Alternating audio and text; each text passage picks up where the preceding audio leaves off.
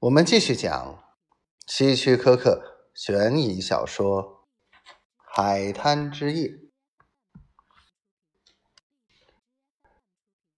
不久，他就滔滔不绝的说起来。他的故事回溯到十一年前，那时他正在追求贝蒂。他们在高中时，他就认识贝蒂了。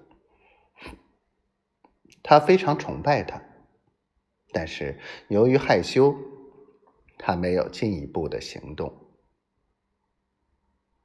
他曾经鼓足勇气请他出去玩，但他一口拒绝了。他受到了很大的伤害，从此对他一直是敬而远之。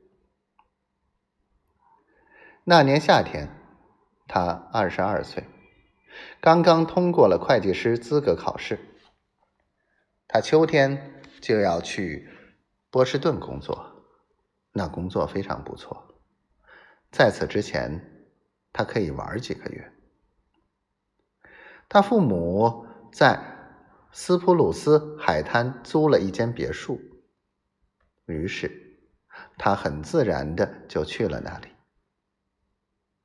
斯普鲁斯海滩是一个避暑胜地，一到夏天，人特别的多。在海滨有一条木板铺成的人行道，有一两英里长，还有一个大型游乐场。此外，还有一个伸进海中的码头，上面有骑楼和舞厅。乔治玩腻的时候，恰好遇见了贝蒂。让他吃惊的是，他像老朋友一样跟他打招呼。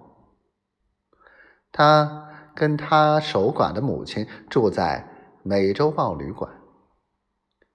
贝蒂在斯普鲁斯一个人也不认识。